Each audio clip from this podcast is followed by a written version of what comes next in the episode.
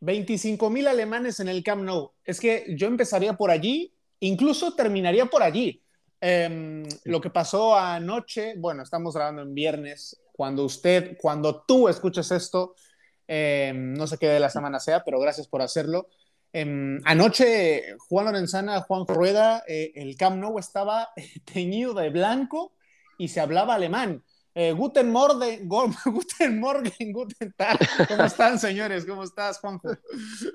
Bien, bien, muchachos, contento eh, de, poder platicar con ustedes. Hay varias imágenes, ¿no? Que, no que, quedaron para la historia ya en Camp Nou, evidentemente acompañadas por la épica del mismo equipo alemán, del Eintracht Frankfurt, que, se metió diríamos, a terreno ajeno, que lo terminó colonizando y haciendo suyo, haciendo alguna referencia eh, ad hoc. Y, bueno, ya se instaló en semifinales, dejando fuera a un, a un Barça que prometía ser el máximo favorito, incluso lo que dijimos aquí en este espacio, ¿no? Mira, estoy viendo precisamente, buenas tardes a los dos. Eh, hola de nuevo, Chanona, no te, no, no te consigo quitar de mi lado. O sea, es tremendo, pero paso más horas contigo que con la NBA, o sea que imagínate. Ya es mucho decir. Que estoy viendo precisamente las imágenes del público que, que grabamos ayer en el que grabamos en el Camp Nou y bueno, es una locura, ¿no? Eh, ni hecho adrede, ni hecho adrede, eh, 25.000, 30.000 alemanes, yo no sé cuántos serían, yo cada vez veía más blanco en la grada, ¿no? Eh, no sé si era por los efectos de la impresión, ¿no? Porque ya no estamos acostumbrados a esto desde hace mucho tiempo, ¿no? Eh, la UEFA da 5.000 entradas, como sabemos, o el 5% del aforo eh, para afición visitante y de repente, ¿no? Se coloniza, como bien has dicho, Juanjo, un, un, templo como el Camp Nou de aficionados alemanes comiendo perritos, bebiendo cerveza, ¿no? Y cantando a más no poder, porque es cierto que las 50.000 restantes del Barcelona pues no supieron en ningún momento hacer frente, incluso hasta hubo una huelga de la grada de animación que ahora comentaremos, ¿no? Pero, pero bueno, lo de ayer me recordó a épocas pasadas y me, gustó mucho. Me gustó mucho ver cómo podían haber, podía haber 30.000 personas del equipo visitante en un, eh, eh, en un partido que su equipo no juega como local. ¿no? Y eso me gustó, porque yo esto de los, del 5% del aforo, a mí se me queda muy pequeño. Se me queda muy pequeño para este tipo de aficiones ¿no? que viajan en masa. Ya de antemano eh, pedimos disculpas por errores de conexión, pero es que estamos distribuidos en cualquier rincón del orbe Creo bueno, es que Juanjo Rueda me ha dicho que está con los de Eintracht en la Barceloneta. ¿O, dónde estabas exactamente? Ya bajaron un poquito por el Mediterráneo y están aquí conmigo, me acompañan en, en Valencia capital. Ah, bueno, me vine de puente, muchachos. La verdad es que me, me aculpa. Aquí estoy en la plaza del ayuntamiento. Tranquilo, ¿eh? Muy tranquilo, salvo ayer la carretera que nos hicimos seis horas en lugar de tres y media. Eso pasa hasta en cualquier país, ¿no? Ya lo puedes comprobar. Si te vas en Jueves Santo por la carretera, no hay lugar que la, que la libre y que termines haciendo menos tiempo en el, en el coche. Así es que sí, estamos distribuidos por toda la península, ¿cómo no? ¿Qué estás, pero qué estás viendo, Juanjo, ahora mismo? Miren, estoy en, como les digo, en la plaza del ayuntamiento, que es muy cercana. por eso te pregunto. Claro, en, en Valencia. Eh, estoy en el centro, en el punto cero, de la, de la capital valenciana, muy cerca de la Estación del Norte, que ahí si tienen la oportunidad de pegarle una búsqueda en Google a la Estación del Norte, es una estación de trenes, eh, pues no sé de qué, de qué estilo, eh, si es vanguardista, si es modernista, ya, ya ustedes que tendrán mejor gusto lo podrán describir, pero que sí es de las estaciones de trenes pues más emblemáticas de, de España. Y aquí, realmente, como les digo, la plaza muy tranquila, casi no hay gente. El valenciano que recibe mucha gente, sobre todo de Madrid, en, puentes o en cualquier oportunidad que hay, el madrileño que busca la playa, el valenciano luego suele, eh, que tiene la playa muy cerca, pero suele irse a la, Costa Blanca, a otro tipo de ciudades quizá más pequeñas, a las famosas calitas, a poder estar cerca de la playa, pero en una situación pues de mayor tranquilidad y, y con menos movimiento capitalino. Que vaya, vaya que hay madrileños y que se desplazó gente estos días, pero seguramente están en la playa porque aquí frente a mí no los, veo, ¿eh? Nada, prepárate para cuando baje el sol, que ahí empieza lo bueno de Valencia. Así es. Alguna copa ya se asoma. ¿Tú, Guaje, solías irte de puente en Semana Santa? No, yo Semana Santa, yo, yo vivía vivía en León y cuando vivía en Oviedo iba a ver a la familia en León, con lo cual, teniendo una de las mejores Semanas Santas del mundo, eh, ¿para qué me voy a mover? ¿Cómo es la Semana Santa en León? Pues no llega, yo creo que no llega al nivel de la de Sevilla, pero sí está en un segundo escalón, ¿no? Digamos que las dos Semanas Santas por excelencia, hay muchas, ¿eh? Hay muchas, pero eh, las dos grandes son Andalucía, Sevilla y luego León. Y no estoy exagerando ni un ápice, ¿eh? Ni un ápice. O sea, son de las más famosas. León tiene la capacidad hotelera desbordada esta semana. Recibe turistas de todo el mundo, ya normalmente durante el año, a pesar de ser pequeñita la ciudad, pero en esta semana más. Y bueno, luego, luego tiene sus procesiones, eh, tiene la procesión de Genarín, ¿no? Que es la del honor a un borracho que lo atropelló un camión de la basura, ¿no? Y, bueno, esa es la de Jueves Santo, ¿no? Por la noche, ¿no? Digamos que es el pistoletazo de salida a la fiesta de Genarín. Luego se reúne la gente, pues ya sabemos, ¿no? A hacer botellón y demás historias. Pero, pero nada, la Semana Santa de León es un espectáculo que hay que ver una vez en la vida, igual que la de Sevilla. ¿Cómo, cómo, que, hay, cómo que hay procesión por un borracho al que mataron en un accidente? sí, hay un borracho que es mítico en León, Genarín, del año Catapum, ¿no? Y que, y que lo atropelló un camión de la basura y que se le hace una procesión. Se le hace una procesión el Jueves Santo por la noche, el día de San Genarín. Juanjo, ¿hay razón para que al Barça de Xavi los aficionados culés lo sigan volandas en este fin de Semana Santo? ¿O, se ha cometido algún pecado durante el último partido frente a la Intra? Sí, seguramente el pecado de la, del exceso de confianza, ¿no? Mm, ahí la línea, la línea delgada que quizá cruzó el Barça entre el confiar en lo que estás haciendo y sobreconfiarte de los resultados que están llegando, producto seguramente de eso que estás haciendo.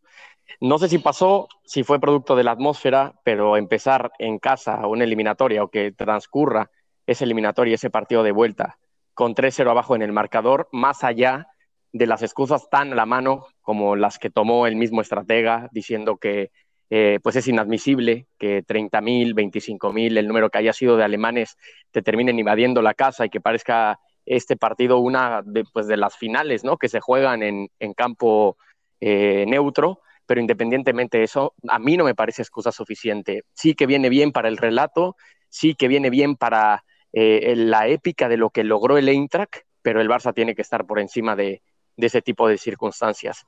luego, el, hablar también siguiendo un poco con, el hilo de lo que comentaba Xavi Hernández, de que el objetivo principal, que sí que es cierto que lo es, que es clasificarse a la UEFA Champions League, pues no te exime por la grandeza de tu historia simplemente y por el momento que atraviesas de, de fallar en una competición como la Europa League, donde el Barça realmente se estaba jugando, no sé qué piensen, su verdadera temporada, ¿no? La posibilidad de alzar un título, por más que más de uno se, esmerara en demeritarlo.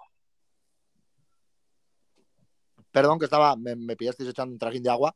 Em, eh, vamos a ver, yo creo que a, a Xavi Hernández se le puede decir muchas cosas en esta eliminatoria. Se le puede decir que no supo contrarrestar todo lo que le plantearon en la ida, porque se lo volvieron a plantear en la vuelta, ¿no? Y en la vuelta volvió a caer en la misma trampa, ¿no? En la, eh, en la trampa de la Intras de Frankfurt. Pero eh, más allá del debe como entrenador que hay que exigirle a Xavi, de por lo menos intentar otras cosas, ¿no? De tener un plan B que no tuvo y de en ciertos momentos ser más rápido incluso con los cambios, y eso es una opinión muy personal, no creo en buscar otras circunstancias del juego, creo que el proyecto Xavi Hernández sigue adelante, creo que no se puede eh, opacar todo por una derrota en Europa que puede pasar cualquier día, lo hablábamos en, eh, el, en el anterior capítulo, a doble partido en Europa cualquier cosa puede pasar.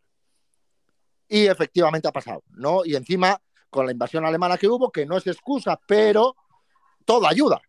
¿no? Yo soy jugador del Eintracht, salgo al Camp Nou, lo veo con 30.000 de los míos y salgo al campo como salí, ¿no? A comerme al rival y efectivamente a ganarle. ¿no? Entonces creo que eso es una extra motivación en el Eintracht que el Barça no tiene, que si a esto le añades que no ha tenido fútbol, y el propio Xavi lo dijo, creo que en declaraciones a gol, si no me equivoco, que no habían jugado bien a fútbol, ¿no? Y eso que lo diga Xavi Hernández, ya creo que es una autocrítica suficientemente buena como para no reconstruir a partir de aquí. ¿Es un accidente? Sí. ¿Pasa algo más allá de que no ganes un título? No, yo creo que no. Yo creo que el Barcelona, el fútbol, en el fútbol se pierde más que se gana y esta es una muestra más de ello. Pero hay que confiar en Xavi Hernández, sin duda, pero sin duda. Yo les lanzo la primera pregunta y la misma a los dos. ¿Por qué parece que está mal visto criticar a Xavi Hernández y a Pep Guardiola, Juanjo? Pues yo creo que porque lo que ha mostrado Xavi en, en este inicio de carrera se acerca mucho al concepto futbolístico y al concepto de entrenador que es Pep Guardiola, ¿no? Así que yo empezaría por, por, por, ese camino, es decir, eh, muchos críticos que tiene Guardiola también los está heredando Xavi Hernández, ¿no? Y esto no se concibe solamente por, por la manera de dirigir un partido o de dirigir a un equipo, eh, tienen muchas similitudes ambos personajes desde su origen, ambos canteranos muy identificados con la cultura catalana y con lo que para algunos de, los catalanes puede significar en, ese arraigo cultural eh, el ir en contra de otras ideas, ¿no? No digo que sea expresamente el caso, pero creo que también eh, es, el elefante en, la habitación, ¿no? Que, de lo cual no se quiere hablar, pero evidentemente es algo que, puede influir. Eh, yo por eso creo que lo de Xavi, que también en su discurso eh, tal como lo hacía Guardiola, abraza mucho el sentimiento y, lo que representa ser, del Barça, hablando incluso que es el mejor equipo del mundo, eh, en, declaraciones expresas, hace que desde esa parte mm, mucha gente los vea como, como flancos de críticas. Y luego está eh, el otro extremo, el meramente futbolístico, ¿no? Eh, aquel que no comprende o que siente que lo que hace Guardiola o ha venido haciendo en estos últimos años no es el único camino o no es eh, la manera de concebir el fútbol total, pues también intenta que cuando pasan episodios como por ejemplo el del Wanda Metropolitano salir a decir no que tú siempre atacas. Yo creo que Xavi también sobre esa misma línea, cuando el equipo no tiene la misma proposición, cuando el equipo no tiene el mismo protagonismo, pues llegan de pronto las críticas por parte de, de los antis yo creo que las críticas a Guardiola y a Xavi tienen un, nombre muy claro en el horizonte. Se llama Real Madrid Club de Fútbol. Eh, y voy a explicarlo, voy a explicar por qué. Eh, creo que el, el 70% de la afición en España, hablo, el 70% de la afición es del Real Madrid, ¿no? 70% de los aficionados al fútbol son del Real Madrid. Eh, porcentaje arriba, porcentaje abajo. ¿Qué pasa con eso? Que Guardiola, desde el banquillo, y Xavi desde el terreno de juego, simbolizan la única vez en la historia en la cual el Barça le puso al Madrid boca abajo. Lo puso boca abajo, le dio la vuelta a la tortilla durante unos años. ¿no? Y durante esos años el Barça se creyó, se creyó que podría llegar alguna vez a estar a la altura del Real Madrid deportivamente hablando. ¿no? Y lo hizo a través del fútbol y de resultados, que es lo más importante, esto seguro. Ya se va acompañado lo primero, ya no nos queremos imaginar cómo efectivamente fue la grandiosa época del Barça de Guardiola.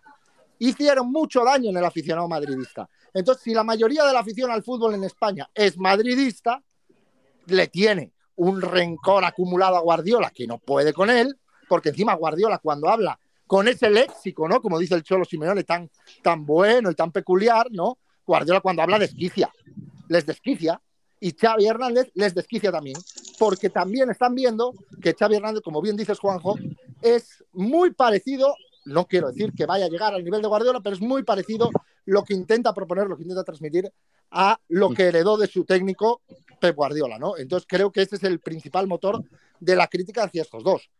lo vimos en la segunda parte, también lo mencionabas, Juanjo, la segunda parte ante el City, a mí me parece una segunda parte de equipo campeón, o sea, de equipo que se ha hecho mayor, ¿no? Y que, como dijo Guardiola, no nos quedó otra. ¿Qué vamos a hacer? Pues ganar el partido. ¿Cómo se ganó el partido? A lo Atlético de Madrid. Fin de la película. Y lo demás, críticas al, aire. ¿Y hasta qué punto la autocrítica de Xavi tras el partido del Barça eh, y qué, en qué parte puede ser postureo, de voy a seguir este mismo discurso, escucho lo que digo, lo que la gente quiere escuchar, aunque yo tal vez piense otra cosa. Juanjo. Pues yo creo que a Xavi se, le puede criticar muchas cosas, pero no se le puede criticar que desde que ha llegado al Barça, que de hecho, matizo, ¿eh? no creo que en lo que lleva de gestión se le puedan tampoco criticar muchísimas cosas, pero vamos, algunas se le podrá criticar.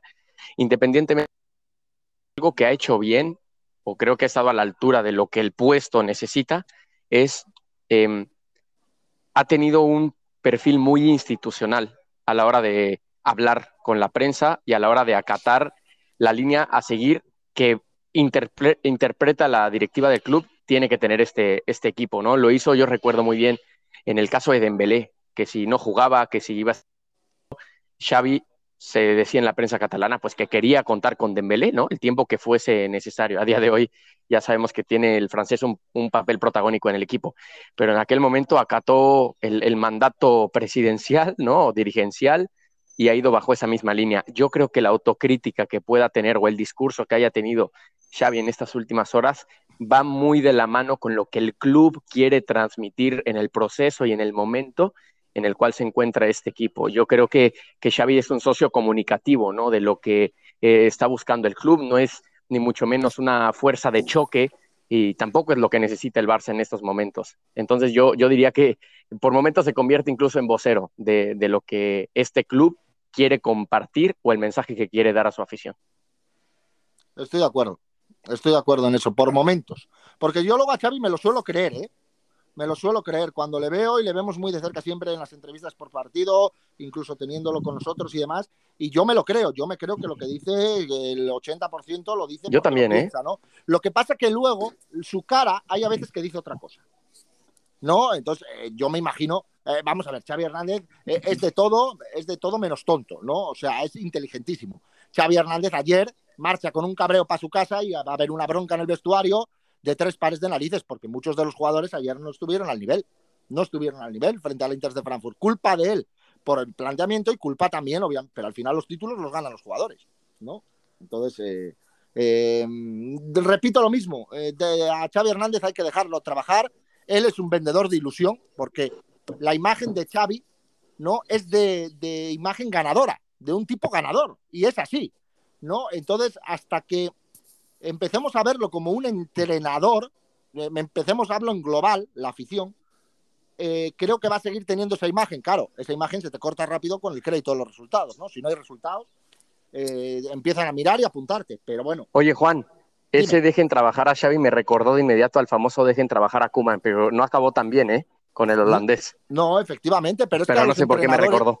Claro, es que a los entrenadores hay que dejarlos trabajar a cualquiera, ¿eh? A cualquiera. O sea, Kuman no puede venir y en dos meses a hacerte algo maravilloso, ¿no? Hay que dejarlo, déjenlo, déjenlos y quitarnos esta obsesión que la dije antes de que por perder una eliminatoria europea, por perder una final o por no ganar la Champions un año es un fracaso. No, no es ningún fracaso. ¿Qué fracaso va a ser? ¿Qué fracaso va a ser? El Barça está en construcción, en reconstrucción. Y no sabemos si ha salido del hoyo todavía. Parece que sí, pero no lo sabemos. Entonces, hombre, pedirle a Xavi que venga y que haga milagros, y no hablo de milagro ganar la Lintras de Frankfurt, sino que de repente se convierta esto en todos los días el 0-4 en el Bernabéu, pues oiga, pues no. Que por cierto, yo creo que en ese día, a partir de ese día, el Barça se confía. Y dice, ya hemos vuelto. Y de repente se dan cuenta que no, que todavía quedamos. El Barça es un equipo inexperimentado, eh, con mucha hambre y buen fútbol, pero sin experiencia. Eh, imagínate cuando Guardiola llega al Manchester City Em, él avisa, tú Juan lo recuerdas mucho, que para que un equipo pueda ganar una Champions debe de trabajarse sobre un proyecto mínimo de 10 años. Mínimo. Él, él lleva 5 y apenas reconoce Bernardo Silva que están eh, casi maduros, 5 años después de iniciado el proceso. Ahora, Exacto. Llegó Guardiola eh, al Manchester City ya habiendo conseguido muchas cosas con el Barça. Eh, Xavi Hernández llega como un inexperto, no por eso una persona que desconozca el medio, al contrario, es uno de los que mejor entiende el fútbol y mucho más la casa del Fútbol Club Barcelona, pero es su primera experiencia en el fútbol de élite, rodeado de jóvenes con mucha ilusión y talento, pero que también están empezando un camino profesional en la élite. Por lo consiguiente, yo creo que ni el 0-4 les garantizaba un, un resurgimiento y me parece que vamos a ver una época bastante prolongada del Barcelona sin aspirar absolutamente a nada fuera de la liga. Y es que yo estoy convencido de eso, es, es parte de los famosos ciclos, ¿no? Es que el ciclo de Xavi y del Barça está empezando, empezando de nuevo. Creo que quitarle ese peso histórico al Barcelona de los últimos 15 años que han sido fabulosos a reconocer eh, un, nuevo crecimiento en este, en este club. ¿no? Y no por eso, Dani, y no por eso y no por eso se tiene que tildar a Xavi de mejor, de, mal entrenador. No, o sea, es un proceso. A Xavi, sí, eh, Guardiola lo decías bien, ¿no? 10 años. Y le cayeron unos palos a Pep Guardiola por decir eso, pero vamos a ver. Pero el Chelsea, cuando lo ficha Abramovich, que había ganado una recopa y dos torneos más de verano, eh, eh, cuando lo ficha Abramovich, ¿cuánto tarda en ganar las Copas de Europa? Y las gana con quien las gana, con Di Matteo, ¿sabes? Eh, en la UEFA con Abraham Grant, o sea, todo en procesos de transición, ¿no? De un gran proyecto a otro. No, el Manchester City está en camino, lo hemos venido hablando aquí en partido a partido, está en camino de poco a poco se va haciendo mayor, se va haciendo mayor y esta temporada va pareciéndose a un equipo campeón. Pero ahora va a tener la reválida mayor contra el Real Madrid y a lo mejor contra el Liverpool. O sea, contra los dos exponentes de la Copa Europa que la llevan grabada a fuego en el pecho, contra esos dos se la va a tener que jugar con permiso del, del, equipo de todos, que es el Villarreal. Entonces, quiero decir, eh, no se le puede exigir, no se puede tildar a un entrenador de bueno o malo por los títulos, es una es un error, es un error muy grave. Porque Paco Gémez es un fantástico entrenador, pero ¿qué, va a ganar con el Rayo Vallecano? Claro, ¿qué va a ganar con el Rayo Vallecano? Nada. Generalmente nada. Juanjo, ¿cuál de las dos semifinales es eh, la que más llama tu atención? ¿Es la obviedad del Manchester City y Real Madrid? ¿O te vas por esa ilusión de la comunidad valenciana con, con el Villarreal? Yo creo que sería conservador en la respuesta, porque aparte creo que ustedes también tienen mucho que comentar al respecto de la llave de, del Villarreal, pero me voy con la obviedad, como bien dices. Mira, 10 semifinales en los últimos 12 años del Real Madrid. Sí, es el Real Madrid, el rey de Europa, eh, pero si echas la vista a la época, haciendo, haciendo números, ¿no? A la época anterior a, a José Mourinho, más que sea el Real Madrid y lo que me digan y manden, eh, era difícil, ¿no? Encontrar que tal, tal dominio durante tantos años. Eso enfrentado ahora a el único entrenador que, ha, que está por disputar o que ha disputado en la historia nueve semifinales. Así es que experiencia por donde le veas, están ahí los que suelen estar. Este Manchester City, como bien decimos, es un equipo mayor y este Real Madrid, que tampoco tiene ningún tipo de novato en el, banquillo, creo que Ancelotti tiene ocho semifinales o es octava semifinal. Eh, pues eh, me, apasiona mucho este enfrentamiento con el antecedente incluso de lo que pasó y ahí estuvieron en Lisboa hace un par de años. Es que encima, eh, yo le comentaba, hablábamos Dan y yo estos días, ¿no? En las coberturas de Champions y de Europa League que hemos tenido, y hablábamos de que eh, nos imaginábamos a los cuatro entrenadores, ¿no? A Unai Emery, a Jürgen Klopp y a Pep Guardiola, ¿no? Eh, con una mesita de noche, ¿no? Con una lamparita, ¿no? De luz tenue, ¿no? Amarilla, seguramente, para que no deslumbrara demasiado, ¿no? Y con toda la noche apuntando cosas, ¿no? En la, en la libreta, o sea, diciendo, hostia, el 4-4-2, ahora el juego así, ahora el lateral tiene que defender, ahora no sé quién sube, ahora se desdobla no sé quién, ahora bloque bajo, bloque medio y todas estas parafernales del fútbol moderno, ¿no? Y nos imaginábamos a Ancelotti con su batita de guatiné, ¿no? Y no es ningún desprecio, es todo lo contrario, es la alabanza. Y con un pedazo de puro, un habano de los buenos, ¿no? En el sofá viendo una serie de Netflix. Con el gorro que se llevó a Stanford Bridge, ¿no? El gorro del, frío. Sí, sí. exactamente, o sea, pero no porque Ancelotti no prepara los partidos igual que ellos. No es por eso, que no se confunda la gente, sino porque eh, son tres maestros del fútbol actual frente a un tipo que lleva tanto en esto, ¿no? Que se las sabe todas, no le hace falta, obviamente le hará falta, pero no, no le hará falta estudiársela de Dios eh, de cualquier equipo, no le hará falta decir, eh, es un tipo que transmite otro mensaje, ¿no? No, no marea, entre comillas, al jugador, ¿no? Diciéndole, oye, no, cuando desdobles aquí, ponte aquí y orienta hacia la izquierda, porque mira, si no tal. No, a Modric, ¿qué le vas a decir? ¿Qué le vas a decir si con 0-3 en el Bernabéu se para Modric así y dice, Rodrigo, ¿dónde estás? Hijo, toma, pum, se la da con el exterior gol, se acabó la eliminatoria. ¿no? Entonces es otro tipo de entrenador, ¿no? Entonces me imagino esa escena, nos imaginamos esa escena y la verdad es que me pone muy cachondo, muy cachondo las semifinales por, ponerle, por ponerle un, un, a, a, la viñeta, eh, hay que recordar que Ancelotti está rodeado de un cuerpo técnico muy joven e igual de, de enfermos del fútbol que el resto de los, de los entrenadores, ¿no? Eh, encabezado ese cuerpo técnico por su hijo, por su hijo. David Ancelotti y Juanjo. Sí, sí, sí, totalmente, ¿no? Pero la, la, cara visible, la cara de paz y de, y de tranquilidad que, que da Ancelotti a un entorno eh, tan... Es que claro, el partido de la vuelta yo recuerdo perfectamente 3-0, tú te metías a cualquier red social y era hagan de cuenta, el último partido de Ancelotti según la opinión popular, ¿no? Que cómo era posible. Y luego un pase de exterior de Luca Modric y un remate de Rodrigo, como bien decía Juan, cambia, cambia la película. Y ese remate de Benzema queda para la historia, eh, trazando en, la, en, su mano izquierda eh, ante la mirada atenta de Vinicius, ¿no? Previo a, la acción o previo al partido. Igual está, está sacada de contexto la imagen, pero queda, queda bien para el relato. Sí, pero queda bien para el relato. Pero queda bien para el relato. Mira, la imagen, Juanjo, la imagen de Vinicius, yo estaba esa jugada, la estaba grabando con Vinicius. Fue hace dos temporadas, ¿no? Eh, la jugada del gol de Benzema, eh, estoy siguiendo a Vinicius, ¿no? A Vinicius.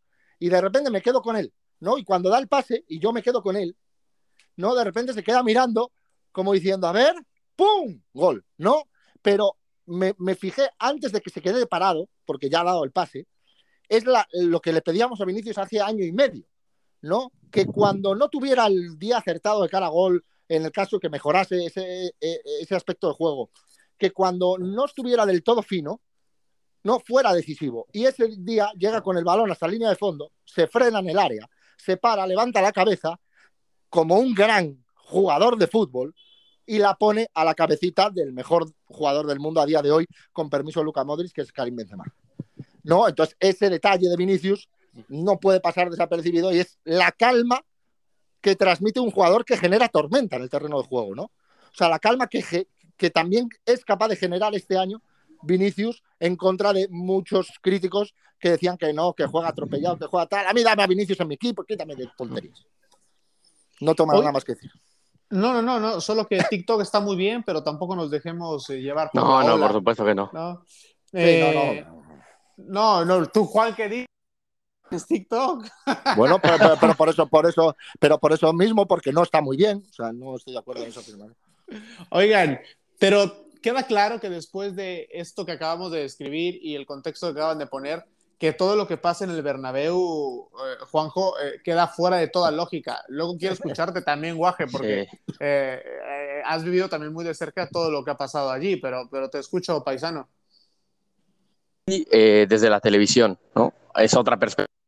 Vieron estando ahí en el momento de la, de la locura. Sí que es verdad que yo en, cuando termina el partido no lo, no, lo encontré con tanta locura como lo que pasó contra el Paris Saint Germain. Y de hecho, Dani, lo platicábamos, ¿no? Por, por WhatsApp, eh, cuando yo te preguntaba cómo lo habías vivido por allá, y ahora nos, nos lo contarás pero sí, sí que es, es, cierto que para mí fue increíble que al Chelsea se le fuera la eliminatoria con tantos fallos, tantos fallos, y ahí es donde yo encuentro lo inexplicable. Eh, ¿Cómo no eres capaz de matar cuando tienes al equipo en la lona y cuando el Madrid realmente estaba, uno pensaría, ¿no? Fuera por completo de, de la eliminatoria, seminoqueado, termina poniendo cara. Luego en el tiempo extra, no sé si tenían la misma impresión, ya daba la sensación de que el Real Madrid iba, iba a terminar por, por sacar el, el, resultado, incluso con el gol de, de, Benzema, que no tarda mucho en llegar. No tengo eh, nada claro yo eso. A, a, mí ya no me quedaba la sensación, más allá de la de Jorginho, una de Havertz, después del gol de Benzema, a mí ya no me quedaba la, la posibilidad en mi cabeza de que el Chelsea pudiera, pudiera llevar esto a los penales. Luego era un gol, ¿no? Y un gol puede caer de cualquier manera.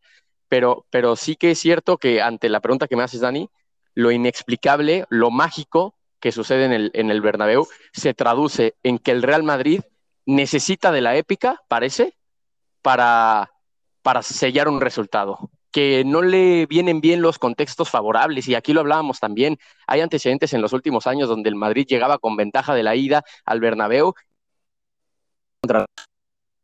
O sea, es tan salvaje, ¿no?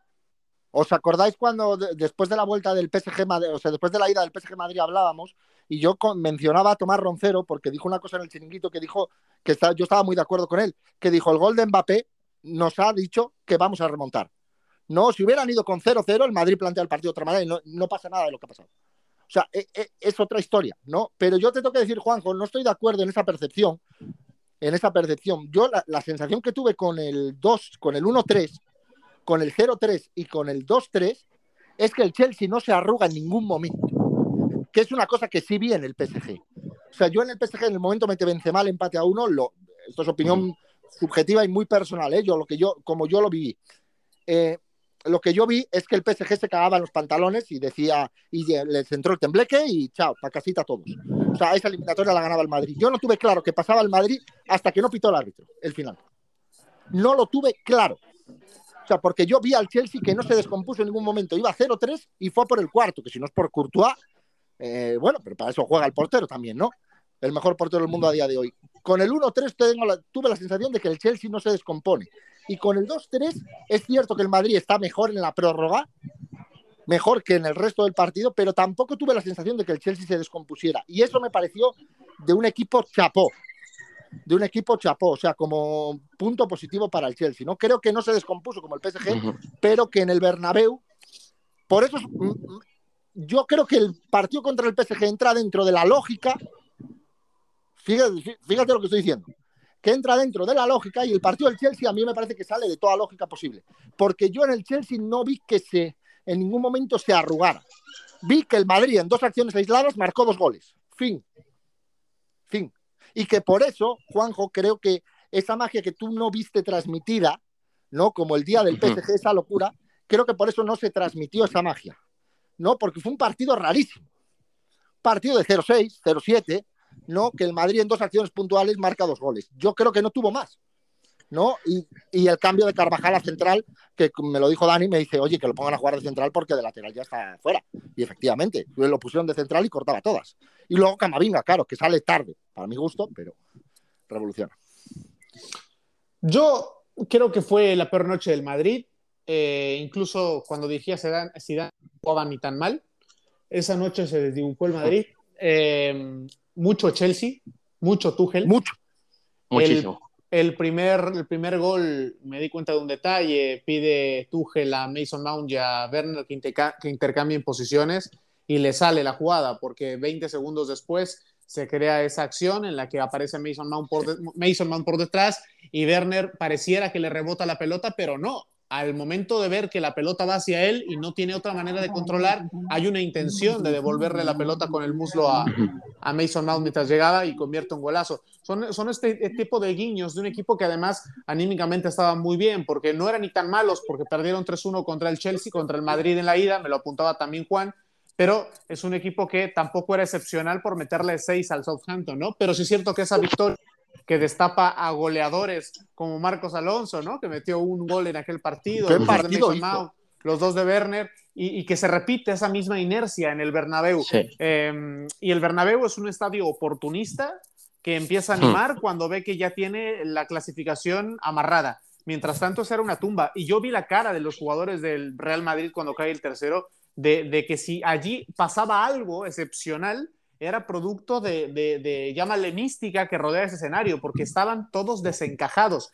por, eso, por eso la fuerza de la, noticia y de la clasificación del, Real Madrid, la fuerza del escudo, ¿no? Casi casi inexplicable que, que esto suceda muy a menudo esa temporada en el Bernabéu. Esa llave frente al City, eh, aunque yo veo al City campeón de Champions, también es cierto que frente al Madrid hoy todo, hoy todo puede pasar. Y del otro lado, eh, yo no descarto absolutamente nada con el Villarreal, yo insisto, es una de las tres mejores plantillas que tiene la Liga Española. Decía Juan hace rato, cortó al mejor portero del mundo. Yo creo que hay un portero a muy buen nivel, no sé si el mejor, pero a muy buen nivel, pero eh, muy, discreto y del que casi no se habla, pero ha dado una temporada excepcional. Jerónimo Rulli. si no es por Jerónimo Rulli, no, no, no, el Villarreal no llega a esta fase, ¿no? Buen portero, pero yo, pero yo creo que es más producto de la temporada. Por eso dije, por eso dije de la temporada también, porque tiene otro, otra bestia en el Villarreal que compite en liga, como es Sergio Rico, y, se van repartiendo las cuentas. En cambio, Courtois no, no existe el portero suplente del Madrid y no ha jugado. ¿Sabes? Claro. Entonces, eh, por, eso, por, eso. Pero claro, yo, yo también apuntaría a Rulli, no quisiera ser este injusto con Rulli, al que le mandamos un saludo, fiel oyente de este Es un fenómeno, ¿eh? y, y, también, oigan, yo también me quedo mucho con las palabras de Dani Parejo. Bueno, el, la venganza en plato frío que, que, que se sirvieron los jugadores del Villarreal, el mismo Unai Emery, ante las declaraciones de Julen Nagelsmann, ¿no? El, el, espero que esto quede resuelto en, la ida. Sí, un 9-3 eh, en Twitter, 9-3 en Twitter. Tal cual, y, yo escuchaba Parejo y algo que me gustaba de su mensaje es que decía, esto más que ser una lección para él, es una lección para el, fútbol. Y bueno, ahora con esto tan fresco, habiendo pasado contra el Bayern Múnich, esa lección eh, para el mismo fútbol, pues nos tiene que quedar como, como preámbulo para darle un porcentaje, eh, quizá no tan bajo, de, de posibilidades al, Villarreal contra un Liverpool que sabemos que es una bestia en esta competición, que tiene un equipo, eh, oh. el, el famoso rock and roll fútbol pero, pero bueno, yo creo que el Villarreal tiene argumentos futbolísticos, argumentos anímicos, como para poder complicar por lo menos la eliminatoria, por decir poco. ¿Sabes cuál es el mejor argumento que tiene el Villarreal en esta eliminatoria? Que la vuelta no se juega en Anfield. Y fíjate lo que y fijaros lo que acabo de decir. He dicho que la vuelta no se juega en Anfield, no que la vuelta se juegue en la cerámica. Que la vuelta no se juega en Anfield, porque si la vuelta se juega en Anfield, el Villarreal está fuera, haga lo que haga haga lo que haga, porque ese escenario le pesa a cualquiera. ¡Pum! Se acabó, se te vino abajo. Pero jugando la vuelta en otro escenario, y en este caso de local el Villarreal, aunque no sea una de las, es una de las aficiones más familiares y menos ruidosas a la vez, ¿no? Pero eh, es un ambientazo el que se va a vivir y yo, me, hay que darle opciones. Lo que pasa es que yo creo que el Liverpool es mucho más equipo que la Juventus y es mucho más equipo a día de hoy que el Bayern Múnich. O sea, está más compacto, está más compensado. El Bayern Múnich lo, lo veníamos hablando, ¿no? Si el Villarreal se lo quería contra la Juve, le dábamos opciones. Si el Villarreal se lo quería frente al Bayern, era más difícil, pero se, le dábamos opciones. Pero yo creo que con el Bayern decíamos lo mismo, ¿no? Que el Bayern no es la Juve. Y ahora podemos decir que el Liverpool no es el Bayern, pero pues quizás es el siguiente escalón del, Villarreal. Es que esa valoración es correcta. O sea, la Juve es el peor equipo, es la peor Juve de los últimos.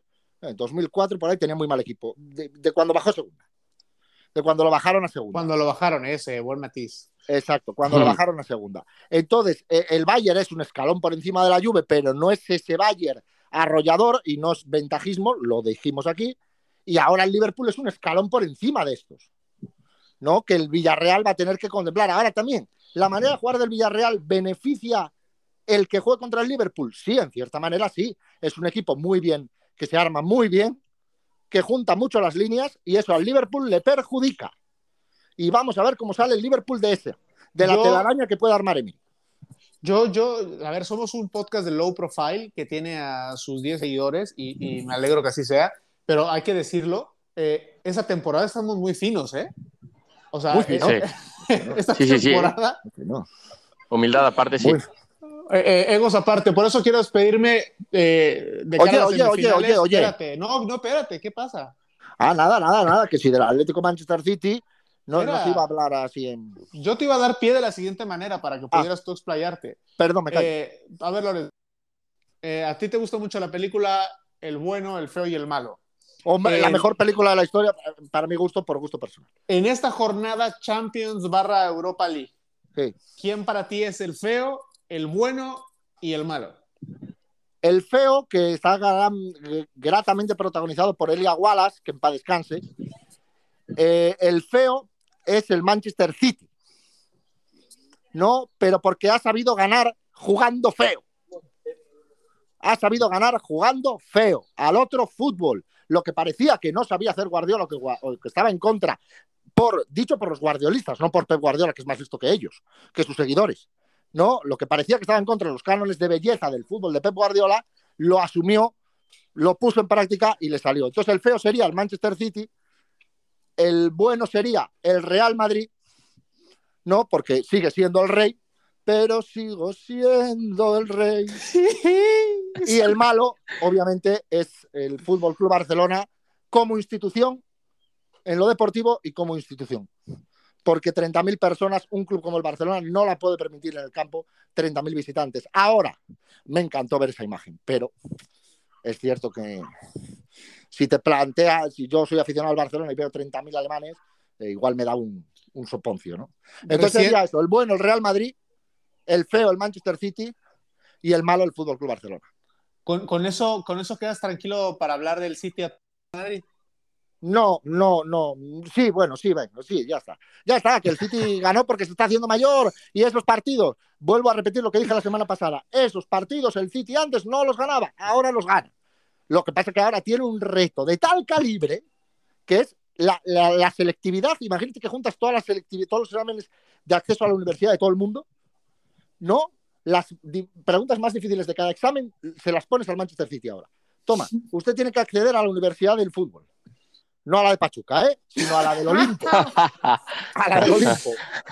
Usted tiene que acceder a la Universidad del Fútbol del Olimpo. Digo, tome, el Real Madrid no está tan preparado. Vamos, contra el Madrid. La vuelta. Oiga, ¿y puedo jugar la vuelta en casa? No, no, no. La vuelta en el Bernabéu. Oiga, si usted quiere ser el mejor, la vuelta en el Bernabéu. Oiga, ¿y en la final quién me tocaría? Oigan, pues mire, está el Villarreal. Si tiene usted suerte, suerte, porque obviamente es más fácil, con todo el respeto, enfrentarse al Villarreal en una final que al Liverpool, estaremos todos de acuerdo en eso, ¿no? Tiene usted al Villarreal, pero y si pasa al Liverpool es la otra. O sea, el pie izquierdo de la Champions lo lleva el Real Madrid. Casi lleva también el derecho, pero una parte de la suela, el zapato derecho es del Liverpool. Entonces, a ver cómo torea eso, ¿no? Ya aporta sobre el tema entradas, el club no es culpable. Para los partidos de competiciones europeas serán nominativas. 35 mil boletos se fueron a manos de los alemanes, 5 mil incluidos los que vendieron No. a, través de, a través del club. No me gustan las entradas nominales, no me gustan, se está haciendo mucho ahora en el fútbol, no me gustan, no me gustan, eh, pero no por este motivo concreto por el que las realiza ahora el Barcelona. No me gustan por otro motivo que otro día debatiremos. Juanjo Rueda, el bueno, el feo y el malo. El bueno, el Villarreal. Es que a quién no le va a caer bien el Villarreal, ¿no? Eh, aquel que, que, tú ves desde la distancia y dices, mira, yo me acuerdo cuando, cuando este chico, ¿no? Empezaba a esforzarse, llegaba a fuerzas básicas, el famoso discurso que tenemos en México, llegaba a entrenar en la combi y luego lo ves fichando por algún eh, equipo europeo, jugando en mundial, qué sé yo. Y yo creo que el bueno tiene que ser el, Villarreal porque a todos nos cae bien y porque es como de cierta manera que, que está triunfando el bien si triunfa un proyecto tan sólido y tan eh, humano a la vez y, y, con el contexto que tiene el, el equipo del submarino amarillo. El, el malo, yo diría que el malo, que luego ser malo está bien, ¿eh? Y ahí lo dejo para que cada quien lo matice, pero diría que Pep Guardiola. Diría que Pep Guardiola, porque eh, si bien es cierto que también fueron sacadas de contexto esas palabras, de que desde la prehistoria con el 5-5-0 en la ida, ¿no? Lo dijo, es difícil abrir espacios, que no era un ataque personal ante, ante Simeone, sí que es cierto que parece que se fabricó una oleada, ¿no? Para, para demeritar el, el competir así en un partido y el que haya así ganado el Manchester City, independientemente de, cómo lo califiquemos cada uno de ellos, creo que les da esa, ese adjetivo calificativo al entrenador del, del, Manchester City, que quizá por malo y por colmilludo está ahora en la semifinal, que no es poco, no es poco premio.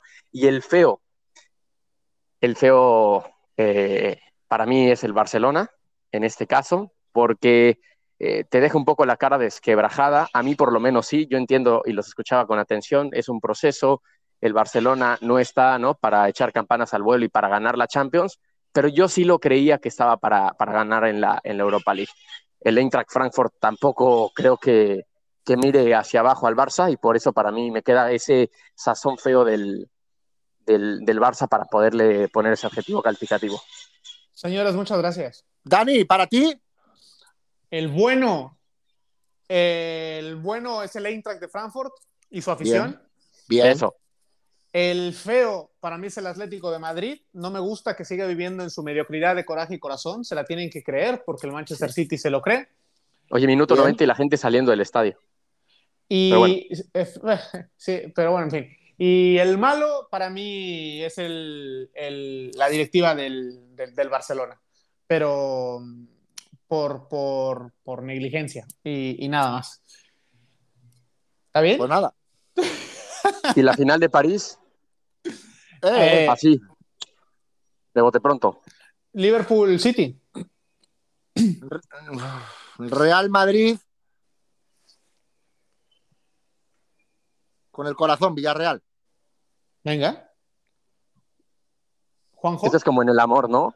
El corazón me dice Real Madrid por la épica, el cerebro me dice que el Manchester City, así es que me voy con la parte racional, Manchester City contra Liverpool. Estoy contigo, Dani. Y con tu espíritu. Muchas gracias, señores. Levantemos el corazón. Venga, feliz Semana Santa. chao, chao. Adiós, chao. con Dios, nunca mejor dicho.